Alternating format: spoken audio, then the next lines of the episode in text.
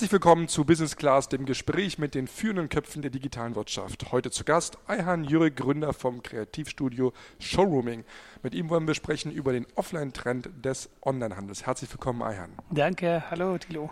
Einer hat angefangen, im Department Store Pik und Kloppenburg zu arbeiten. Insgesamt schon über 15 Jahre ist er nun mit Retail-Erfahrung unterwegs als Creative Director und Experte für visuelles Marketing. Bei Emile Gilles hat er gearbeitet im Bereich Global Visual Merchandising und Concept Design. Er war bei Willer Boch als Head of Creative and Global Visual Merchandising. Und nun im Jahr 2017 hat er sich entschieden, sein Kreativstudio Showrooming zu gründen um Online-Unternehmen dabei zu helfen, offline zu gehen. Ayhan, wie kommt man denn dazu, auf die Idee, Online-Marken offline bringen zu wollen? Das ist ja eigentlich eher ein Fall für den Insolvenzverwalter. nee, so meinen wir das natürlich nicht.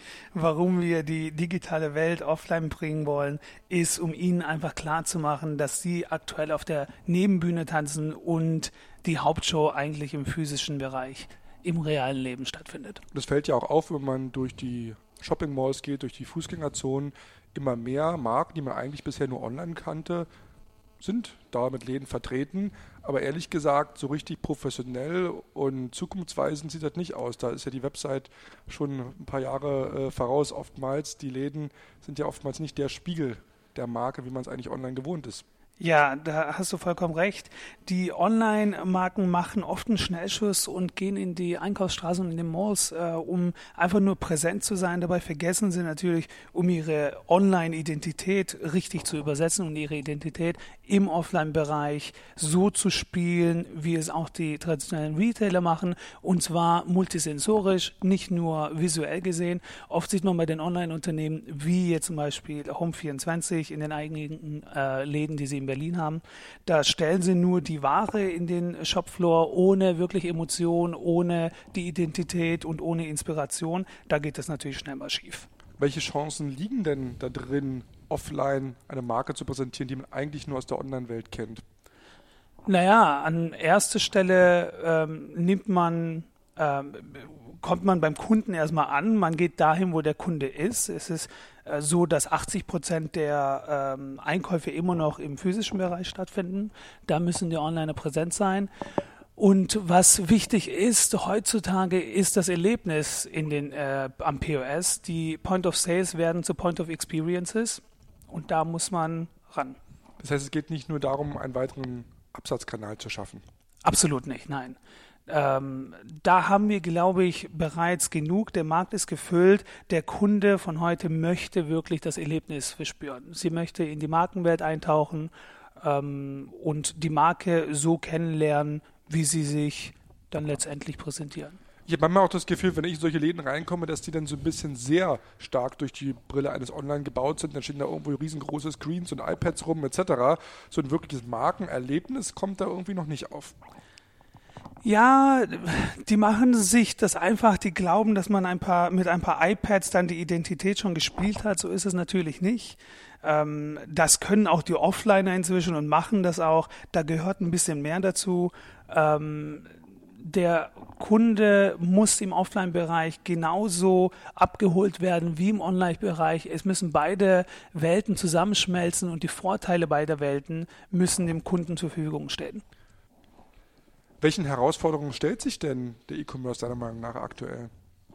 Na, der E-Commerce hat äh, aktuell zwei Riesenprobleme. Einmal ist es die Visibility und die Relevanz beim Kunden. Sie sind online immer nur sichtbar, wenn der Kunde direkt drauf geht. Sprich, auf dem Desktop oder auf dem Mobile siehst du nur eine Homepage at the time. Ähm, das möchte man natürlich brechen. Im Offline-Bereich ist es nicht so. Wenn du auf den Einkaufsstraßen unterwegs bist, dann siehst du die Marke, ob du es nun willst oder nicht, allein beim Vorbeilaufen. Und das macht schon einen riesen Unterschied. Somit sieht man sie, man nimmt sie wahr und äh, sie werden kundennah. Ähm, aber was größeres Problem für die Onliner ist, ist die Emotion. Ich meine, wenn du heute in einen Online-Shop gehst, Silo, was siehst du da? Du siehst Bilder, hast ein paar Videocontents, aber so wirklich die Inspiration und die Emotion kommt nicht rüber. Das schafft man wirklich nur im äh, Offline-Bereich, den Kunden in die Markenwelt eintauchen lassen, dort ein paar Trigger einbauen, den Kunden mit Beratung und Service überzeugen und ähm, auch ein bisschen animieren und ähm, entertainen. Jetzt hattest du gerade gesagt, dass der Abverkauf nicht im Vordergrund steht. Was sind denn die KPIs, die eine Online-Marke ansetzen sollte? Weil gerade die Online sind ja immer sehr gut dabei, alles zu messen, alles bis in den letzten ähm, Cent durchzuanalysieren. Was sind denn für so einen Laden dann die KPIs? Na, das ist, die Analyse ist auch im Offline-Bereich sehr wichtig. Das darf man nicht unterschätzen. Es ist, ähm, Trigger sind, ähm, äh, Trigger und Trackings sind notwendig im Offline-Bereich. Man muss natürlich wissen, wer ist der Kunde, welchen Gender, welcher Age. Das kann man alles tracken. Man kann äh, durch die äh, WLAN-Tracking auch sehen, wie oft der kommt, der Kunde wieder. Das sind alles wichtige Bestandteile, die man im Offline-Bereich genauso nutzen kann und analysieren kann. Ähm, wichtig für den Onliner ist es, äh, offline den Kunden einmal erst registrieren zu lassen. Da ist die Schwierigkeit drin, dass man im Laden den richtigen Trigger aufbaut, um den Kunden in den Customer Journey, in den Kreislauf der Customer Journey einbringen zu lassen. Und wie kriegt man das hin? Es gibt ja sicherlich einige, die schon Kunde sind. Es gibt einige, die Kunde sind, die sind dann schon im Kreislauf. Das sollte ein Kinderspiel sein, den zum Kauf zu animieren. Äh, wichtig ist es wirklich, dass die Leute, wenn man gerade offline geht, erreicht man ein ganz neues Publikum, dass die Leute sich bei einem registrieren und äh, dort einfach zugänglich sind für die Marke. Na, wenn wir einmal in dem Customer Journey drin sind, dafür können wir dann verschiedene Trigger aufbauen. Da will ich natürlich nicht so viel verraten. Äh, das muss man je nach Marke analysieren und individuell gestalten. Wenn ich mich als Online-Marke jetzt entscheide, zu sagen, ich gehe diesen Schritt, hast du da mal eine grobe Vorstellung und Einschätzung, welche Kosten da auf einen zukommen und daran anknüpfend, welche Tools und Techniken man heutzutage einsetzt, um genau dieses Erlebnis zu erreichen, das du beschrieben hast? Ja, mit den Kosten, ich meine, es braucht eine ordentliche Budgetkalkulation, da kann man nicht einfach äh, Summe X nennen und ähm, alles über einen Kamm scheren. Das ist je nach Marke nochmal äh, unterschiedlich, das muss man natürlich erstmal analysieren. Die ähm, die Techniken? Ja, die Techniken, genau. Die Techniken, ähm, da gibt es einige, ob das nun, äh, da sind die Onliner eigentlich ziemlich fit, was die äh, Warenbestände angeht, die Synchronisation der Kassensysteme und die Warenverfügbarkeit, die Echtzeitwarenverfügbarkeit, die kann man alles ähm, in der Technik einbauen lassen. Man äh, nutzt RFID und Beacons, um den Kunden besser ansprechen zu können. Das sind so Standards, die man aus einem Paket ziemlich günstig schon erwerben kann. Das kostet nicht die Welt. Und dann kann man natürlich noch äh, Sachen wie Digital Mirrors und äh, ganz viele Gadgets und innovative Technologie mit einbringen, die dann ziemlich spielerisch werden und den Kunden animieren, aber nicht in dem Basispaket unbedingt notwendig sind. Jetzt haben wir die ganze Zeit über E-Commerce gesprochen und ich kann mir vorstellen, dass es vielleicht einfacher ist, eine Marke, die physische Waren anzubieten hat, zu präsentieren, als wenn ich jetzt ein Evernote, ein Tinder, andere Marken bin, die erstmal ein rein digitales Erlebnis und Produkt verkaufen. Gibt es denn für diese Marken auch Möglichkeiten? Naja, die Sache ist die, na, es gibt, äh, wie du sagst, zwei Kategorien. Einmal sind es die E-Tailer, die die physische äh, Waren verkaufen und dann gibt es die E-Brands, die ähm, Marke und und äh, Service verkaufen. Was für die E-Com oder den E-Commerce wichtig ist, ist natürlich, dass gerade weil sie nur 9 bis 10 Prozent des Umsatzes des Retails im Online-Bereich ab, äh, stattfindet, dass die in den Offline-Bereich gehen, wo der große Batzen ist, und zwar mehr als 80 Prozent, dass die da einfach ähm, langfristig die Strategie Omnichannel fahren, um da auch von äh, zu profitieren.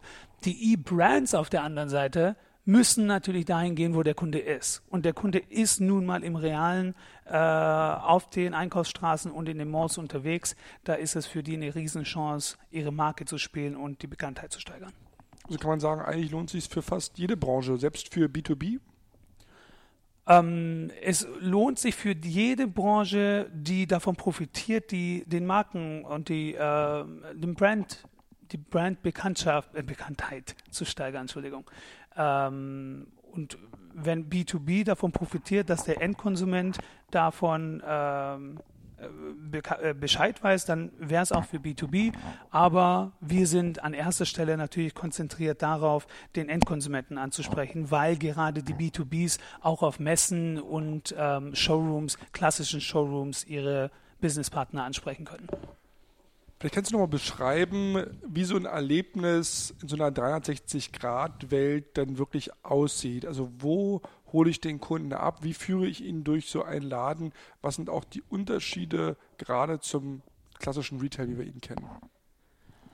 Ja, die 360-Grad-Erlebnisse sind meist anlassbezogen. Das sind dann, man sucht sich pro Monat, je nach Marketingkalender, einen äh, Anlass aus und gestaltet den 360 Degree. Das heißt, dass der Kundenbedürfnis von A bis Z abgedeckt wird. Ich meine, ähm, machen wir es an einem Beispiel fest.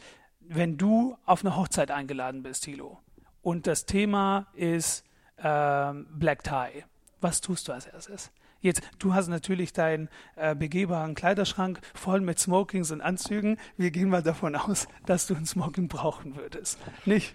Äh, was passiert dann als erstes? Ja, man geht online und googelt. Ne? Das ist ja der Punkt, äh, dass, man, dass man dann ähm, erstmal schaut, wo kriegt man es her.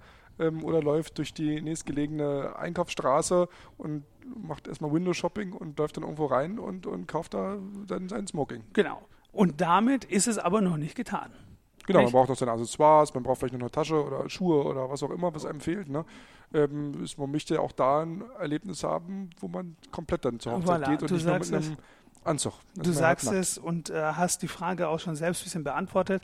Die, äh, das 360-Grad-Erlebnis, das anders bezogen ist, bietet dir nicht nur den Smoking, den du an einem Abend brauchst, sondern dann gibt es dort auch einen Tailor, der dir weiterhilft mit dem, äh, mit dem Fitting. Es gibt einen äh, Shoemaker, es gibt einen Accessory-Berater ähm, und auch einen äh, Stilberater der, oder einen Barbershop im Store selbst, der dir noch ähm, beim Styling der Haare und beim Skincare weiterhilft. Äh, somit haben wir alles in einer Hand gelassen. Sprich, du gehst in einem Store, und kommst raus und bist komplett bedient. Na, das, da ist so ein bisschen der Amazon-Gedanke dahinter.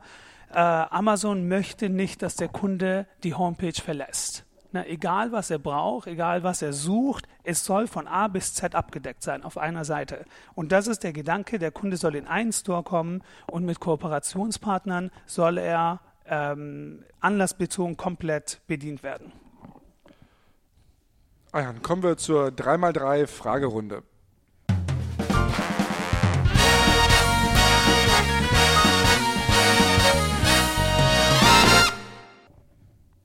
Welche sind die drei inspirierendsten Orte für dich?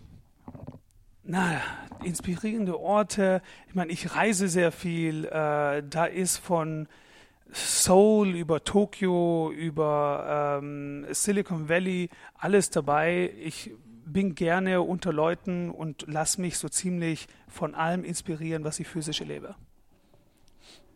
Welche drei Medien konsumierst du, um auf dem neuesten Stand zu bleiben, Trends zu entdecken, aber auch auf neue Ideen zu kommen? Na, wie gesagt, ich reise sehr viel, um die Trends und die äh, neuen Ideen zu entdecken. Die Medien nutze ich eher als Newsfeeds und nicht unbedingt, um äh, Trends und Inspirationen zu gewinnen. Die Trends hole ich mir natürlich bei den Messen äh, ab. Da bin ich schon im Early Stage, wenn es schon um ähm, Textile und ähm, Stoffmustern und Farben geht, da bin ich schon dabei, wovon sich dann die ganze Möbelbranche oder die ganze Mo äh, Modebranche bedient. Und da ist man schon äh, von vornherein informiert, was kommen wird. Drei Marken, die dich faszinieren und warum? Ja, da gibt es gar nicht so viele, aber ich möchte da einmal Samsung nennen. Ähm, Samsung hat gerade auf der äh, IFA eine sensationelle Show hingelegt, wo es gar nicht wirklich um das Produkt ging, sondern vielmehr um das Erlebnis, das man da hatte. Ich meine, es war eine Freizeitveranstaltung dort.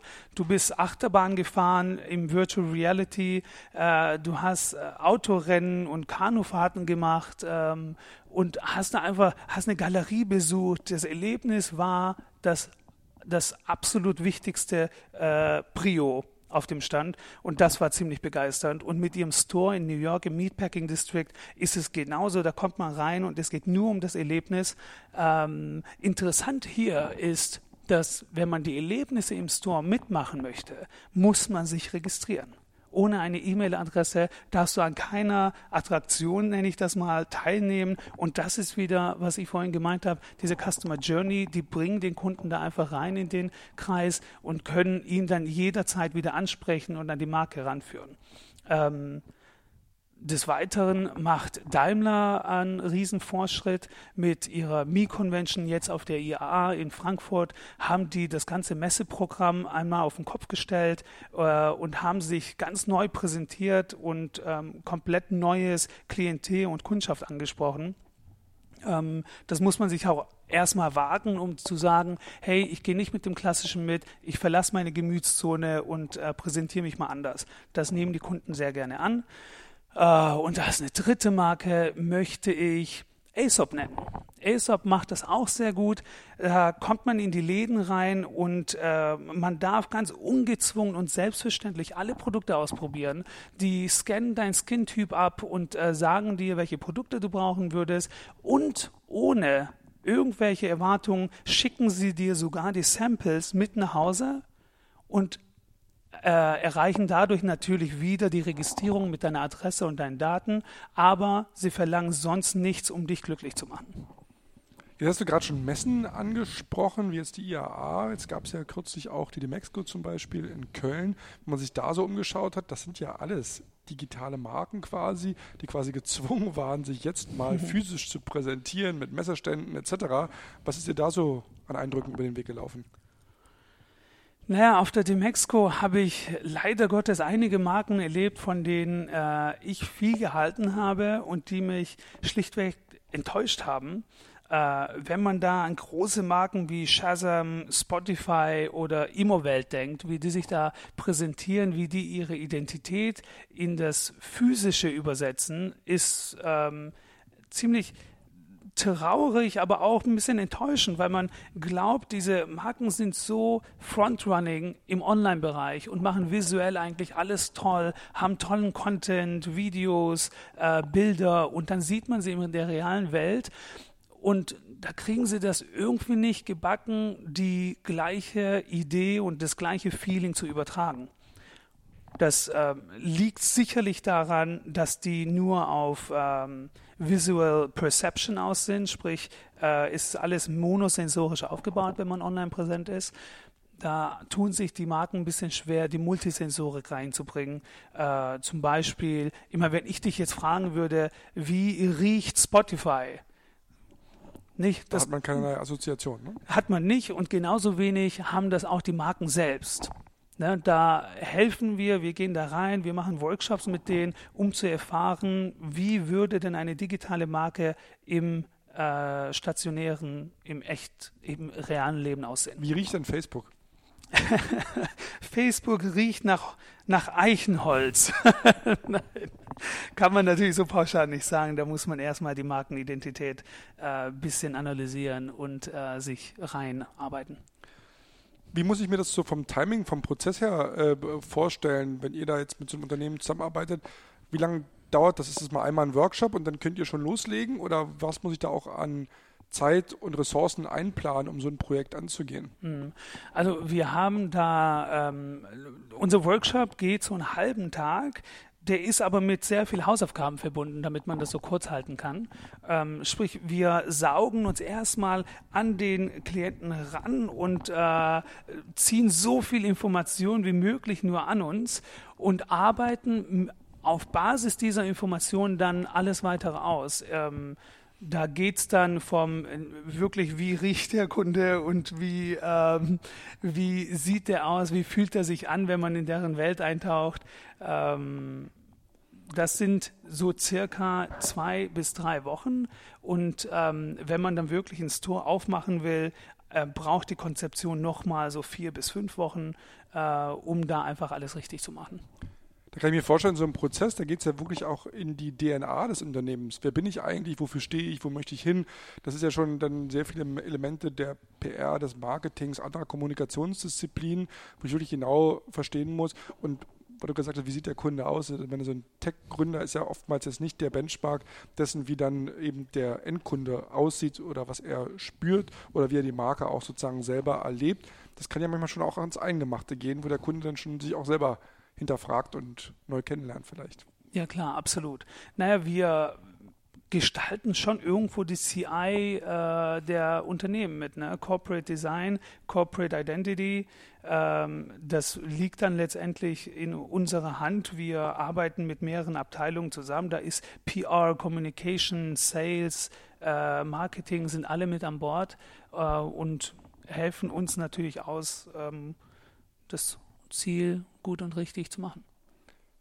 Was sind denn so die häufigsten Fehler, die dir immer wieder auffallen? Also wenn du so in so einen Laden reingehst, auf was achtest du dann, wo sagst du, also das macht fast jeder falsch, da muss man dringend darauf achten, dass man das in der ganzen Konzeptionsphase äh, schon gleich auch richtig äh, bedenkt. Das sind so auch Denkfehler, die auch immer wieder auftauchen.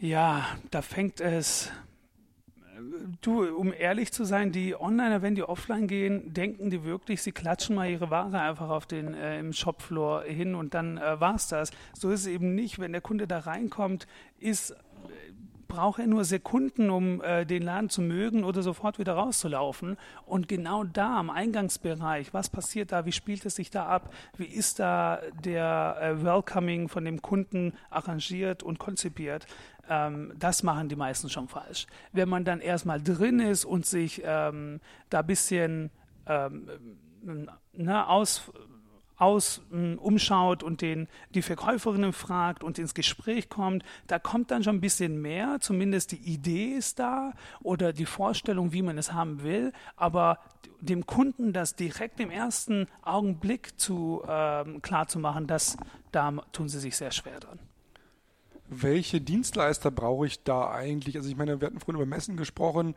Da würde, jetzt würde man erstmal an so einen Messebauer denken, an Laden, da würde jetzt man an den Ladenbauer denken, vielleicht noch so Interior Design. Dann gibt es natürlich eine ganze Reihe an technischen Dienstleistern, die vom Bay Beacon äh, bis hin zur, zum Wi-Fi alles Mögliche abdecken. Seid ihr da eher so die, die Spinne im Netz oder was, was brauche ich da alles an, an, an Dienstleistern und an, an Helferlein? Also ja, das ist ich glaube, das ist auch die Angst der meisten Onliner, sich da ranzuwagen, weil sie nicht wissen, wo fangen sie denn an. Ähm, Showrooming deckt ziemlich alles ab und was wir nicht abdecken können, holen wir mit Partnern wieder äh, auf, die egal ob na, nachdem wir die Marken kennengelernt haben, schauen wir danach, dass wir euch in ein Rendering, in ein Aussehen übersetzen und ähm, diese gestalten wir dann für, zusammen mit Partnern, mit Ladenbauern ähm, und mit digitalen Unternehmen so auf, dass es zur Identität passt. Wir haben auch eine ganze Database mit äh, digitalen Tech-Firmen, die äh, stellen uns immer deren innovativste Technologie vor, die wir dann im Retail einsetzen können und äh, bei dem Kunden, wo es Sinn macht, tun wir das dann auch wenn ihr mit euren Kunden auch auf Entdeckungs- und Inspirationstour geht, wenn wir hier mal jetzt nicht nach Tokio und Seoul gehen, was dich persönlich inspiriert, da scheinst du ja auch schon oft gewesen zu sein, sondern wenn wir hier mal in Deutschland bleiben, in Europa, was sind da die Orte, wo man eine Inspirationstour zum Beispiel machen würde? Du, es ist, ist eigentlich der Klassiker fast, ja, aber also noch vor Seoul und Tokio und äh, Silicon Valley und New York, würde ich sagen, ist Paris so einer der äh, Lieblingsorte, die für sehr viel Inspiration sorgen können. Ist das so? In Paris denkt man ja, mein Gott, das ist wieder irgendwie schon mal gewesen. Das ist ja eigentlich schon die, die alte Dame hier in Europa. Die kann trotzdem noch begeistern. Selbst die alte Dame kann noch begeistern, ja. in Paris. Wir haben auch unser äh, Zweitbüro in Paris und ähm, da bin ich sehr gerne. Was in Paris so toll ist, ist nicht gerade die äh, Highlights und Sightseeings, die jeder Touri-Führer äh, anbietet, sondern einfach mal verloren gehen in Paris. Das ist das Inspirierende. Einfach mal Straßen und äh, Gassen nehmen, die man sonst nie gesehen hat und nie genommen hat, ohne Angst zu haben. Einfach mal durchlaufen und äh, schauen, was passiert. Dann verrat uns doch mal deine Geheimtipps für Paris. Wo sollten wir denn hingehen bei unserem nächsten Paris-Trip? ähm, naja, wie gesagt, die, der Tipp ist, sich einfach zu verlaufen wirklich in die Gassen zu gehen, in Saint-Germain oder im La Marais und einfach nur mal anfangen zu laufen und äh, zu schauen, was wird passieren, wie kommt die äh, diese Magic der Stadt, wie erreicht sie dich? Sie erreicht dich selbst, du brauchst gar nicht danach suchen. Du hast selber bei den klassischen Retailern dein Handwerk gelernt, Pick Kloppenburg, ähm, wir denken an Emile Senja oder, oder eben auch ähm, Wilhelm Boch. Ähm, Gibt es was, was wir von den klassischen Händlern lernen können oder sind die auch in ihrer eigenen Disziplin noch so weit zurück, dass du sagst, die bräuchten eigentlich selber mal Showrooming? Die, ja, die traditionellen Händler, die brauchen dringend Hilfe weil ähm, deren einziger KPI wirklich immer noch daran liegt, äh, Sales per Square Meter zu machen. Und ähm, das wird schwierig sein. Weißt du, der Retail ist an einem Punkt angelangt, zum ersten Mal möchte ich sagen, dass der Kunde den Retailer und die traditionellen Häuser dazu zwingt, das Modell zu ändern das Verhalten hat sich in den letzten paar Jahren so drastisch verändert, dass die äh, traditionellen Retailer, die immer alles als guaranteed gesehen haben und äh, selbstsicher waren, dass das noch ewig so weitergehen wird, die kommen auf einmal ins äh, Stottern und ähm, müssen nun agieren. Glaubst du denn selber, dass eher die digitalen Marken offline erfolgreich sein werden oder die Offline-Marken digital? Wer wird am Ende der Sieger sein? Ich, ähm, der Sieger, das möchte ich gar nicht sagen. Ich meine, Omnichannel wird der Sieger sein. Das ist egal, ob der traditionelle nun beide Kanäle richtig aufbaut oder ob der digitale beide Kanäle richtig aufbaut. Wichtig ist, dass keiner Pure Play weiterspielen sollte und ähm, nun erkennen sollte, beid, egal ob nun traditioneller oder digitales Unternehmen, ähm, dass man Multichannel aufbaut und alles daran tut, da erfolgreich zu sein. Ich meine, schauen wir uns allein die traditionellen Retailer an, die es zu spät erkannt haben, online zu gehen, wie Mediamarkt, Saturn, äh, die jetzt so viel investieren, um da wieder aufzuholen. Ikea hat ewig keinen Online-Shop betrieben, weil sie gedacht haben, die Kunden kommen sowieso, um die äh, Produkte vor Ort auszuprobieren. Und den Köttbullar. Bitte? Und den Köttbullar. Genau, den auch. Den esse ich auch immer am liebsten. Ähm, ist auch online inzwischen verfügbar übrigens. Tiefgefroren. Tiefgefroren, ja. Ähm, und wer auch noch, Pick und Kloppenburg, ja, mein alter Arbeitgeber, hat es immer noch nicht geschafft, online Fuß zu fassen. Die tun sich so schwer damit und geben so viel Potenzial äh, einfach ab an die Zalandos und Farfetchs dieser Welt. Was war denn dein letztes großartiges Shopping-Experience-Erlebnis? Wie vorhin eigentlich schon erlebt, ist das äh, mit einem Riesenabstand Samsung gewesen, wo es wirklich nur um das Erlebnis ging. Ich habe kaum Produkte gesehen. Auf äh, drei Etagen sind das, glaube ich, was sie da in New York aufgebaut haben, haben sie einen einzigen Tisch, wo ein paar Telefone und äh, Laptops ausgestellt sind. Ähm, das ist halt sensationell, dass man den Laden wirklich als Marketing-Tool ne, nutzt und somit den Kunden an sich zieht.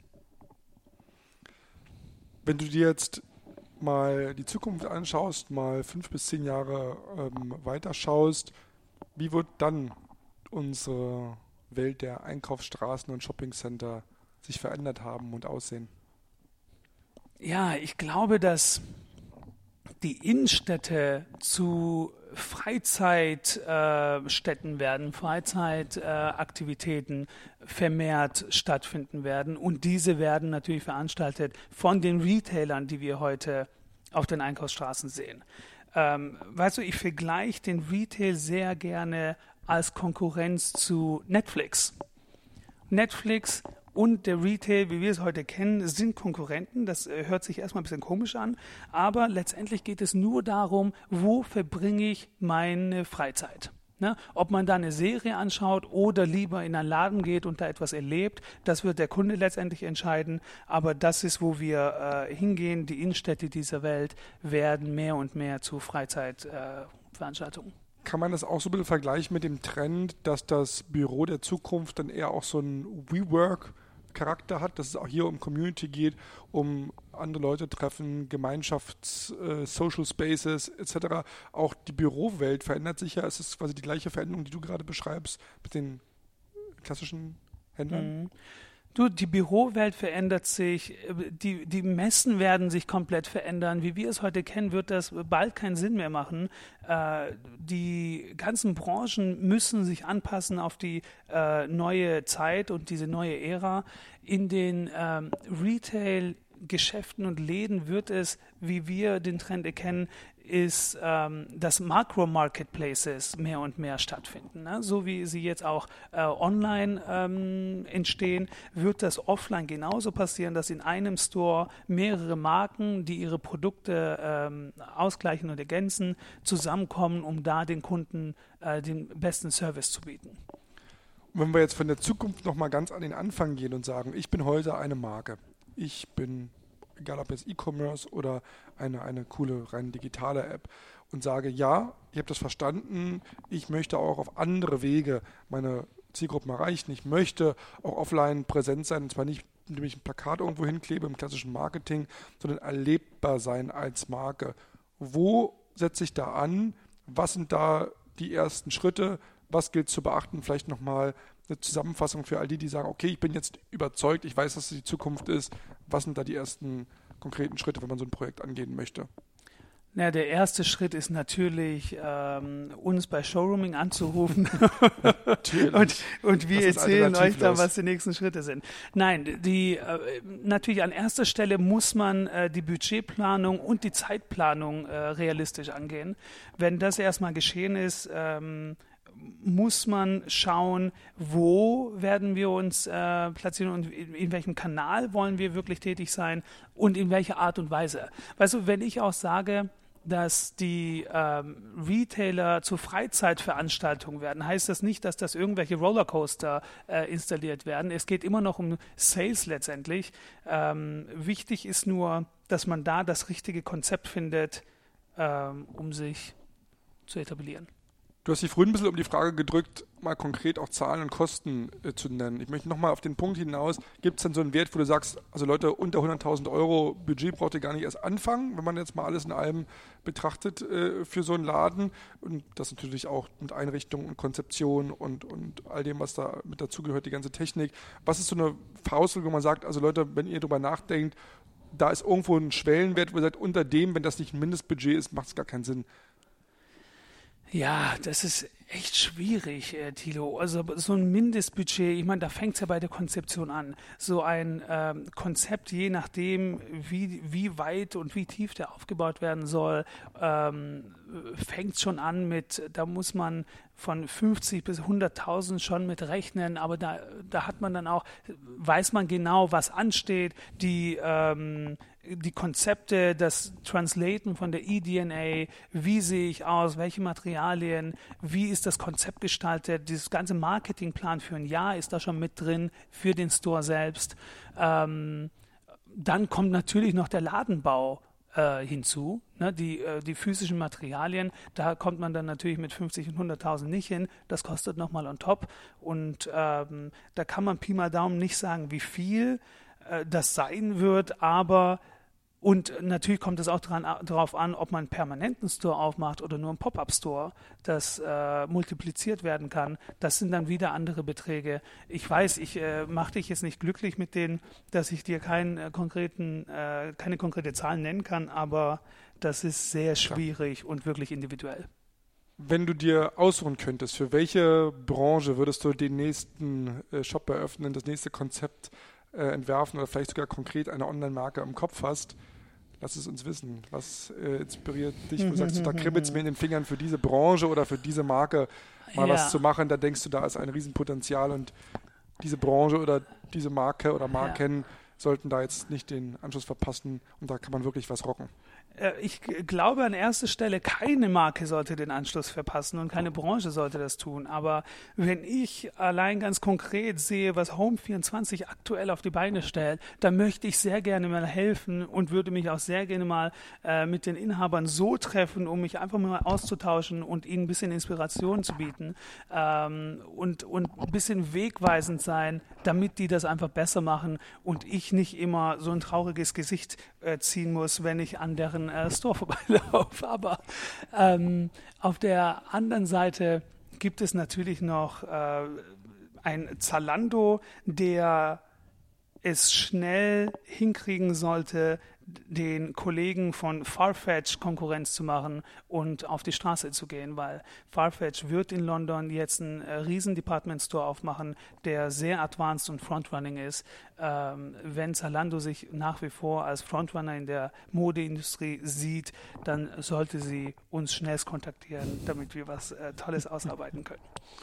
Ayhan, vielen, vielen Dank. Ich hoffe, unsere Zuhörer gehen jetzt inspiriert ähm, wieder in ihr Büro und überlegen sich, wie sie ihre Marke dort kreativ gestalten können. Und wir hoffen, dass wir da ein paar gute Inspirationen und Eindrücke geben konnten.